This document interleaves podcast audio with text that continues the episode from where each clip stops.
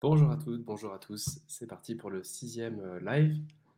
Euh, avec pour thème aujourd'hui, est-ce qu'on peut vivre de sa passion? Est-ce que euh, faire quelque chose qui nous plaît énormément est forcément synonyme de précarité ou de baisse de revenus? Et donc, c'est parti pour ce thème-là aujourd'hui. On est, parti comme d'hab pour une demi-heure. Et cette fois-ci, je vais avoir en parallèle l'écran de LinkedIn pour savoir qui est présent. Et ce sera plus facile que de vous demander de, de me faire coucou en arrivant. Mais si ça vous fait plaisir de mettre un petit smiley ou un petit message en arrivant, un petit hello, c'est toujours apprécié ça me permet de savoir que vous êtes là. Euh, donc cette question, elle est, importante parce que elle revient tout le temps. Euh, il arrive qu'on n'ose pas identifier, qu'on n'ose pas, quand on réfléchit à son avenir professionnel, euh, qu'on n'ose pas creuser des métiers juste parce qu'on sait qu'on n'aura pas le courage de le faire et parce que l'aspect financier est trop inquiétant ou trop précaire ou trop peu stable, etc. Et donc, euh, je voulais faire cet épisode parce que je me retrouve parfois avec des clients qui refusent même d'envisager une carrière, au-delà de le faire, au-delà de faire le pas, qui refusent de l'envisager parce qu'ils savent ce qu'il y a derrière et ils savent que ce sont des métiers voilà, plus ou moins précaires, plus ou moins dangereux, plus ou enfin dangereux financièrement, plus ou moins euh, compliqués au niveau euh, équation financière. Et, je pense que c'est dommage parce qu'il n'empêche pas, enfin, surtout quand on fait un bilan de compétences ou quand on réfléchit à sa voie professionnelle, on ne parle pas de faire un grand saut, on est juste au stade de réflexion. Et donc, c'est dommage de ne pas, euh, j'ai envie de dire, de pas soulever le couvercle pour, voir si ça sent bon dans la marmite, de peur d'avoir envie de le faire et de ne pas oser de le faire. Euh, ça mérite euh, au moins de regarder et de s'intéresser un peu aux choses. Et donc, donc la première chose que je voulais dire par rapport à ça, c'est est-ce qu'on peut vivre de sa passion? Ben, On va en discuter. Mais est-ce que c'est pertinent de regarder de près ce qui vous plaît et d'envisager d'en vivre, bah oui, carrément. Il, vous appartiendra après de voir si c'est possible, pas possible, etc. Mais comme il y a des personnes qui bloquent avant même d'envisager le truc, j'ai voulu faire cet épisode pour, pour commencer à répondre à certaines questions par rapport à ça. Euh, donc le, le, tout premier point que je voulais euh, vous partager par rapport à ça, ça va paraître un peu nébuleux, euh, j'appelle ça moi processus versus aboutissement. Parce que quand on se pose la question, est-ce que je peux vivre de ma passion? Je pense qu'on ne se pose pas la bonne question dès le départ. On part dès le début sur une mauvaise, une mauvaise pente. La question qu'on se pose, c'est tout de suite financier. Est-ce que je peux vivre de ma passion financièrement? Est-ce qu'encore une fois, ça me permettra de gagner 1500, 2000, 3000, 5000 euros dont j'ai besoin chaque mois pour faire vivre ma famille, pour vivre, pour investir, etc. Je pense que c'est une mauvaise question à se poser. Euh, quand vous vous posez la question si vous pouvez vivre de votre passion, j'imagine que, comme la plupart d'entre nous, comme moi, comme tout le monde, vous vous posez la question est-ce que je peux vivre du métier final, de l'aboutissement de ma passion? Euh, Je vous prends un exemple. Je ne sais pas si par exemple vous aimez le golf. La question que vous posez, c'est peut-être est-ce que je peux vivre en tant que golfeur professionnel? Si vous aimez la musique, est-ce que je peux vivre Est-ce que la vie d'un musicien qui, euh, qui part en tournée, qui fait des concerts, etc., me plaît. Mais ça, c'est l'aboutissement que vous regardez. Euh, c'est pas le processus. Quand, quand, vous parlez de vivre de votre passion, quand on parle de vivre de sa passion, on a tendance à penser, OK, est-ce qu'une fois que je serai abouti là-dedans, est-ce qu'une fois que j'aurai abouti, je serai en mesure d'en vivre? La, le, le, truc, c'est que entre aujourd'hui et le moment où vous aurez abouti euh, au quotidien du métier tel qu'il est quand il est vraiment abouti, il va se passer plusieurs années. Et donc, la première question à se poser, c'est à quoi ressemble le day-to-day -day de votre passion? Euh, Et non pas est-ce que je peux en vivre financièrement, mais est-ce que je peux en vivre en termes d'intérêt? Par exemple, je reprends le cas d'un musicien ou quelqu'un qui se demanderait s'il peut être guitariste pro. C'est une chose de se demander est-ce que j'apprécierais, est-ce que je gagnerais assez d'argent, est-ce que j'apprécierais faire des tournées, des concerts, des albums et tout? La réalité, c'est pas est-ce que tu vas faire des albums ou est-ce que tu vas faire des tournées ou est-ce que tu vas faire des concerts.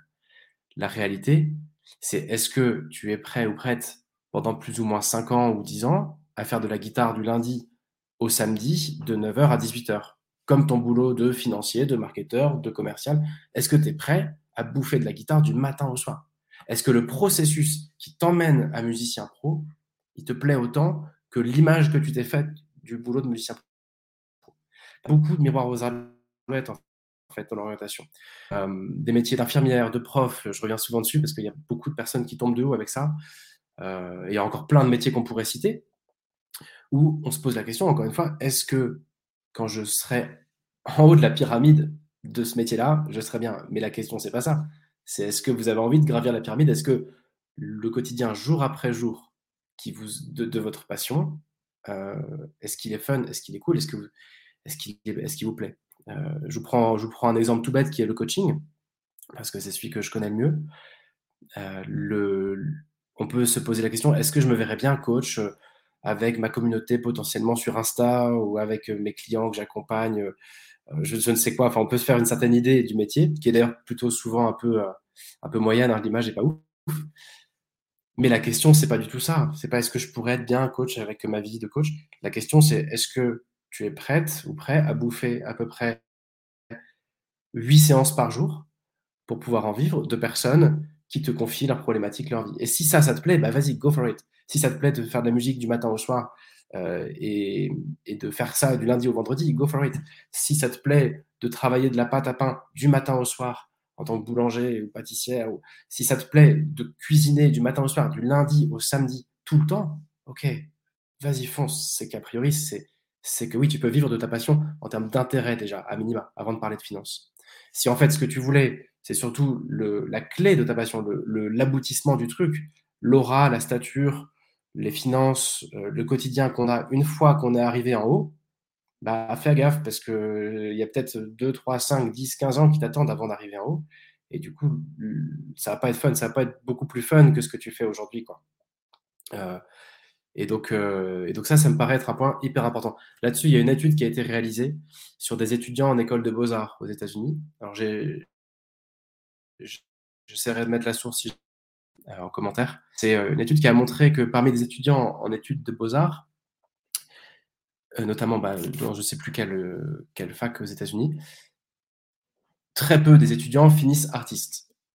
Il y en a plein après qui vont terminer, qui vont continuer leur carrière dans la finance ou même, heu, dans le dans le marché de l'art, dans les, ouais, souvent dans le marché de l'art, mais encore dans plein de choses, hein, marketing, finance, ça peut faire un peu de tout. Parfois, c'était juste un passage pour, heu, pour apprendre un peu autre chose et donc en fait, il y a très peu d'étudiants en beaux-arts qui finissent artistes et cette étude a ré a révélé que, ceux qui restent, ceux qui ceux qui font le métier des études, en fait, c'est ceux qui aimaient bien les études qu'ils ont faites. C'est ceux qui étaient contents du matin au soir de faire les exercices, de faire le job, en fait, d'artiste, qui aimaient bien le processus de leurs études et la quasi-totalité de ceux qui partent, qui quittent, c'est des personnes qui se projetaient, qui disaient: «Bah, moi, j'aimerais bien être galeriste et pour ça, il faut faire beaux-arts» heu, ou heu, tout simplement: «Moi, j'aimerais bien être artiste, mais j'aimerais bien être exposé. Mon but, c'est pas de faire de l'art, c'est d'être exposé à Dubaï, à Paris, à Shanghai.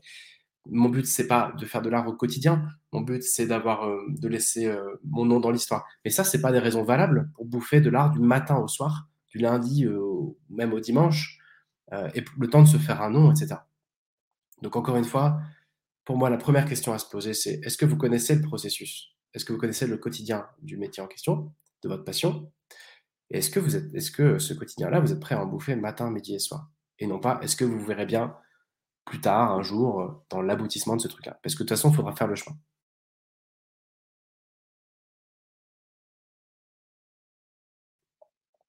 Composer c'est, heu, est-ce que tu es déjà, aujourd'hui, à un niveau professionnel?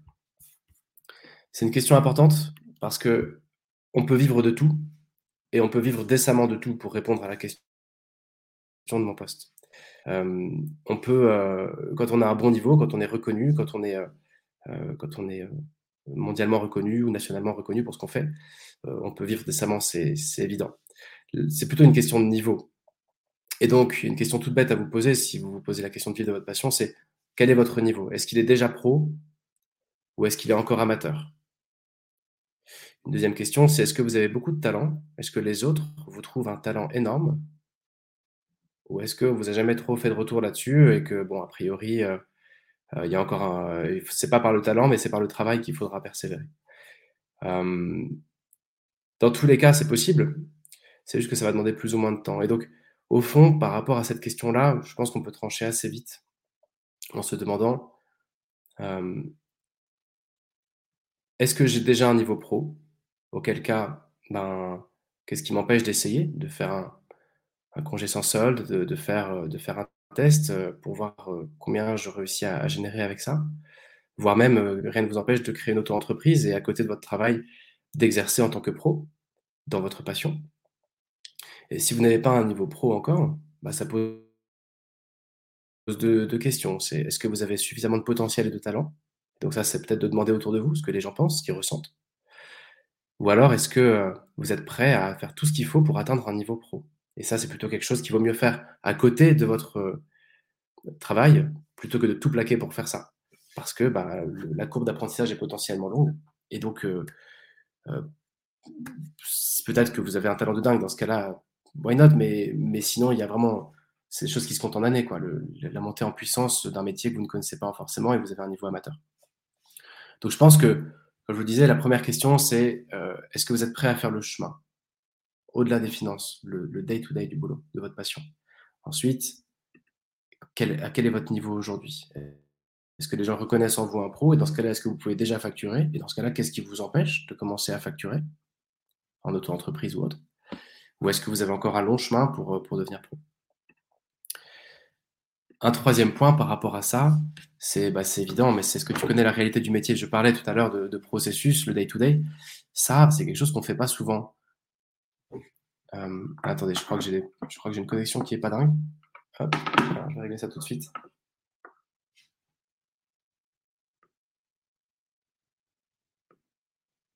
Je crois que c'est mieux.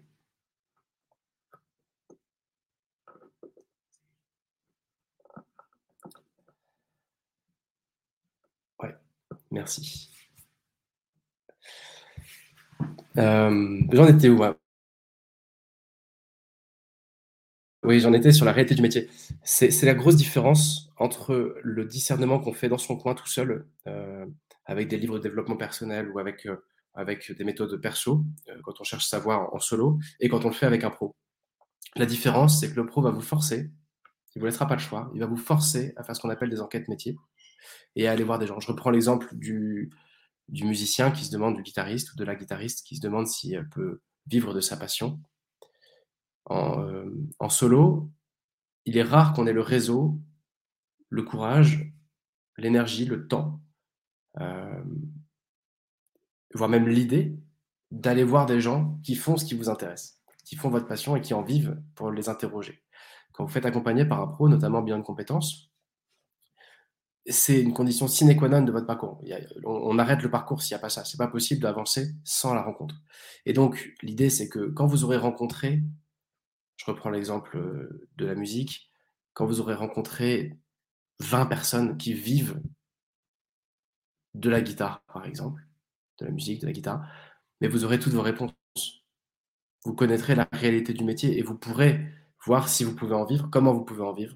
Si ces personnes-là ont souvent, elles sont profs de musique en plus de leur truc, est-ce qu'ils gagnent 3 000 € par mois ou plutôt 800 € par mois et ça suffit pas? Il y a un principe de réalité immédiat qui va apparaître et vous aurez la question, vous aurez la réponse, pardon. Heu, vous aurez la réponse: «Est-ce que oui ou non, je peux vivre de ma passion?» Ce sera aussi l'occasion de leur demander quel est le processus, quel est le cheminement, combien de temps ça prend pour devenir pro et souvent c'est long. Mais surtout, là, on est plutôt de nouveau dans la partie financière. Surtout combien tu gagnes concrètement? À quoi ressemblent tes journées? Est-ce que ton équation financière, elle est solide? Est-ce que tu es content, contente? Parfois, on a des surprises. Il y a des métiers passion qui sont rémunérateurs, d'autres qui le sont moins. Mais hem mais voilà, c'est pour moi, heu, au fond, la 1re chose à faire si vous vous posez la question: «Est-ce que je peux vivre de ma passion?» la 1re chose, c'est d'accepter le fait que vous n'y connaissez rien et et moi non plus et de se dire: «Mais à la limite, heu, allez, heu, je me donne, heu, je me donne 1 trimestre, je me donne 3 mois pour rencontrer 20 personnes qui font ça, qui vivent de ma passion». Et alors après, on pourra faire d'autres épisodes sur comment aller trouver des gens qui font des trucs, quand vous n'avez pas le bon réseau, quand vous n'avez pas forcément, heu, le temps ou la motivation de d'envoyer 1000 messages sur LinkedIn, sur Facebook, sur Instagram. Aller pousser ces portes, c'est pas simple et et si c'était simple, vous l'auriez déjà fait et donc c'est aussi quelque chose dont on parlera parce que c'est vraiment pas évident, mais c'est vraiment très important de le faire.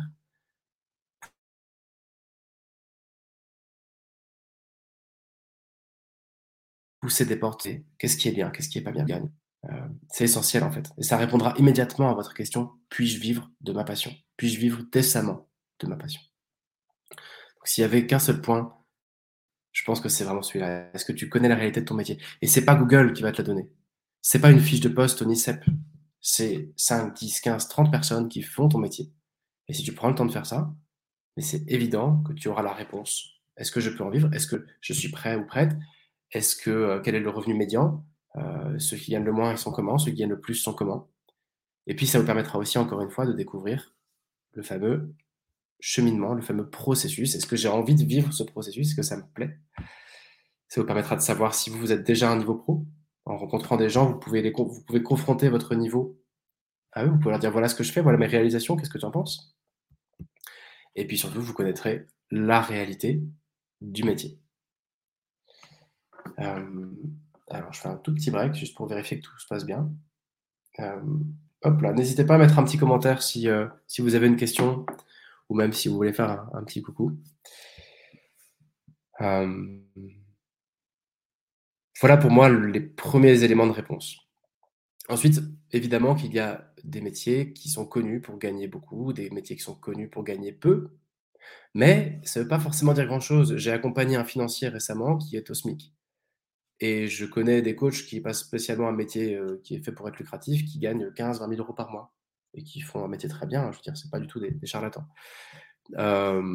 Donc évidemment que si votre passion, c'est le social et votre rêve, c'est de devenir assistant social, mais évidemment ou ou instit, vous vous connaissez déjà les salaires qui vont avec. Mais même là, il est toujours possible, si vraiment votre métier vous passionne et si par exemple vous gagnez un SMIC, heu et que c'est pas suffisant pour vous, il est toujours possible de rajouter des choses. Si vraiment ça vous passionne, vous pouvez créer une formation par rapport à ce que vous faites. Vous pouvez, heu, organiser des conférences par rapport à ce que vous faites. Vous pouvez rajouter des cours du soir, vous pouvez je sais pas, il y a toujours matière à à financièrement développer des choses qui vont vous permettre de gagner un peu plus, si le métier ne suffit pas. Donc il y a pas vraiment de réponse évidemment à cette question, heu, en fonction de de vos besoins et de votre capacité à générer de l'argent, bah, un même métier va un même métier va avoir une réalité économique complètement différente, notamment dans l'artisanat. Il y a des menuisiers qui gagnent un SMIC, d'autres qui gagnent, heu, des fortunes, heu, des des des designers, c'est vrai dans tous les métiers, en fait. Même si, à la base, évidemment, les métiers sont plus ou moins connus pour être lucratifs ou peu lucratifs.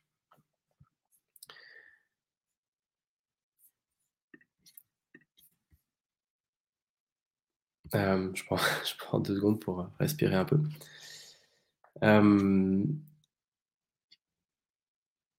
Un peut-être un dernier point là-dessus, qui me paraît important, c'est de parler de bon, précarité, c'est pas forcément le bon terme, heu, mais mais de voir qu'est-ce que c'est? De quoi on parle, en fait, quand on se dit: «Est-ce que si je fais un métier passion, je serai à risque financier?» Moi, je crois que là-dessus, on pareil, heu, on se trompe un petit peu de combat quand on se dit: «Est-ce que ce métier est plus précaire que tel autre?» Imaginez que vous ayez un master, heu, d'école d'ingénieur, commerce je ne sais quoi, d des hautes études et vous ayez un bon poste de cadre. Vous gagnez, heu, 3 000 € par mois, peut-être même plus, tout va bien, dans une grosse boîte. Imaginez que demain, vous fassiez un burn-out et que, heu, bah, que vous vous retrouviez un peu sur la sellette, donc vous faites une rupture conventionnelle ou je ne sais quoi, heu, vous quittez votre poste et vous êtes, hem, mentalement fragilisé, c'est-à-dire, heu, psychologiquement fragilisé et vous avez du mal à reprendre le boulot. Et là, du jour au lendemain, à cause d'un problème psychologique, vous pouvez vous retrouver, au fond, bah, avec, 0 revenu. Donc même un poste dans un grand groupe, bah, ça arrive les plans sociaux, ça les marchés un peu bouchés, on a du mal à rebondir. Donc bon, évidemment qu'il y a des carrières plus ou moins risquées. L'entrepreneuriat est plus risqué qu'une carrière de cadre salarié. Mais au fond quand on y réfléchit bien, le risque, est-ce qu'il est pas plus grand quand on vit sous perfusion et qu'on a besoin que le robinet coule? Et s'il s'arrête, on est foutu? Donc j'entends par là des boulots très sûrs, des boulots de salariés et enfin des boulots de salariés surtout dans des structures très sécurisantes. Est-ce que c'est plus rassurant au fond de vivre sous perfusion de ça? Et tant que ça marche, tout va bien. Mais en cas de crise, on est foutu. Ou est-ce que l'assertivité et la résilience de se dire: «OK, j'ai mangé de la vache enragée», dans le sens où j'en ai, bavé, euh, j'ai pas gagné beaucoup, mais j'ai construit mon truc, j'ai appris à générer un peu de chiffres, etc. Euh, j'ai osé démissionner, j'ai osé quitter mon boulot, j'ai osé entreprendre, j'ai osé même juste changer de boulot d'un poste de salarié à l'autre. J'ai osé faire des choses. Est-ce que ça, ça vous protège pas plus d'avoir déjà vécu des difficultés financières au fond, d'avoir déjà pris des risques financiers? Est-ce que ça protège pas plus que des boulots stables, sûrs, mais qui potentiellement un jour peuvent s'arrêter et qui peuvent être difficiles à retrouver? Donc là-dessus, il y a déjà un premier élément de réponse, c'est qu'il y a votre diplôme. Euh, la France, mine de rien, c'est quand même un pays où les diplômes comptent. Et donc, bah, euh, les diplômes, ça aide évidemment. Euh, mais pour moi, par rapport à la question que je soulevais, j'ai tendance plutôt à penser qu'on est plus à risque quand on cherche la sécurité à tout prix et qu'on vise des boulots les plus sûrs possibles, rien n'est sûr, plus rien n'est sûr nulle part, de toute façon. bon, à 40 ans, on est déjà senior, euh, il y a des plans sociaux partout, tout le temps, euh, il peut arriver des crises. Donc, au fond, plus rien n'est sûr, tout va très vite. Donc, est-ce que vous êtes en sécurité en étant brillant dans quelque chose qui vous passionne et qui gagne peu, mais vous allez devoir vous trouver, vous creuser les ménages pour gagner plus, ou dans quelque chose qui vous ennuie un peu, qui est censé être sûr pour vous? Je pense que vous êtes plus en sécurité dans quelque chose d'un petit peu plus. Enfin, je pense qu'on est plus en sécurité dans quelque chose d'un petit peu plus euh, difficile, qui nous oblige à savoir générer un petit peu de chiffres, à savoir réduire nos dépenses, le cas échéant, etc. Parce qu'on parce est affûté, parce qu'on apprend et qu'on construit ses finances. Au lieu de ouvrir le bec et dire bah oui, nourrissez-moi parce que j'ai tel diplôme, et puis bah, le jour où il n'y a plus personne qui donne la béquille, on est foutu, quoi, littéralement. Et c'est ce que je trouve terrible avec la génération de, des personnes qui ont aujourd'hui 55, 60 ans, qui ont connu une situation de plein emploi quand ils avaient la trentaine, et qui n'ont pas été affûtés du tout au fait que chercher un boulot, c'est dur, que euh, parfois même euh, finir, enfin, trouver un, ouais, trouver un, job vide, gagner un job bien, qui rémunère bien, qui est intéressant, c'est pas évident, etc. Et, et je trouve que je trouve que c'est une génération qui, qui, vit, qui prend euh, en pleine poire actuellement tous les plans sociaux, toutes les, les difficultés, les crises qui, qui, traversent parfois notre pays, qui sont pas du tout affûtés, quoi. Là où aujourd'hui, un jeune de 20 ans, bah, il n'a pas le choix. Hein. Il, s'est pris deux ans de Covid, il arrive dans des marchés souvent un peu bouchés, il doit se débrouiller pour trouver une alternance, se débrouiller pour trouver un boulot, se débrouiller pour euh, trouver sa voie ou se reconvertir s'il sent qu'il est dans les mauvais rails. Même s'il y a plein d'aides, aujourd'hui, on est beaucoup plus affûté qu'autrefois. Et donc, pour moi, au fond, la question de la sécurité, c'est plus est-ce que je suis capable de me débrouiller financièrement Est-ce que j'ai un plan B? Est-ce que j'ai des parents qui, peuvent m'héberger, qui peuvent me prêter de l'argent? Est-ce que j'ai du réseau? Est-ce que j'ai du backup financier? Est-ce que ma conjointe, mon conjoint peut couvrir mes arrières? En fait, c'est ça les vraies questions par rapport à la précarité. C'est est-ce que j'ai un filet? Certaines personnes ont un filet, d'autres personnes n'ont pas de filet. Certaines personnes savent générer du chiffre, savent vivre par elles-mêmes en cas de, au cas où elles ne trouvent pas de boulot. D'autres ne le savent pas. Pour moi, c'est plutôt ça, les, vraies, les bonnes questions à se poser. C'est euh, quel est mon vrai risque si demain j'étais euh, en difficulté financière professionnellement? Que ce soit dans mon boulot passion ou dans un boulot qui ne me passionne pas, mais qui est dit sécurisé, qui est censé être safe. Voilà. Euh. donc, moi, à quoi ça invite tout ça? Ben, Je trouve que ça invite justement, si vous avez une passion, si vous avez quelque chose qui vous botte à fond et que vous envisagez, que vous envisagez pardon, d'en faire votre métier, euh, je trouve que ça invite à, en parallèle de votre boulot, commencer commencer à devenir pro dans ce truc-là, avant même d'être officiellement pro ou formé. Par exemple, si vous êtes, euh, si vous avez de l'or dans les mains et que vous savez bien masser, et vous n'avez pas besoin d'être massothérapeute pour soigner en massant. Enfin, je veux dire, pour pour faire du bien en massant. Si si vous êtes un peu formé et que et que vous êtes doué, voilà, vous n'avez pas besoin d'avoir un diplôme de, vente, un BTS vente ou, une licence ou un master pour être commercial. Si vous avez juste un bac, mais que vous savez vendre, rien ne vous empêche. On n'a pas besoin d'être commercial en CDI pour vendre des choses. Euh, et donc moi, je vous inviterais plutôt à, bon, encore une fois, à rencontrer beaucoup de gens pour connaître la réalité, à identifier le processus et pas seulement euh, l'aboutissement. Mais aussi, à la limite, je vous inviterais bien à commencer avant d'être prêt. Euh, voilà, moi c'est d'ailleurs euh, c'est un peu mon histoire perso avec ce avec le podcast 42 minutes qui est devenu ensuite trouver sa voie. Bah, j'étais je dirigeais une PME en Loire-Atlantique et j'étais attiré par, par le coaching, mais pas du tout prêt, incapable d'en vivre. Et j'avais un boulot par ailleurs plus sécurisant. et en fait, ben, au fond, j'ai commencé à rencontrer des coachs et des personnes qui, sont un peu du métier, pardon pour le bruit de fond, des gens qui sont un peu du métier, à, travailler ce sujet-là. Et, euh, et, et peu à peu, bah, ça a généré des choses. Excusez-moi, je suis un peu déconcentré parce que je crois qu'il y a une petite urgence.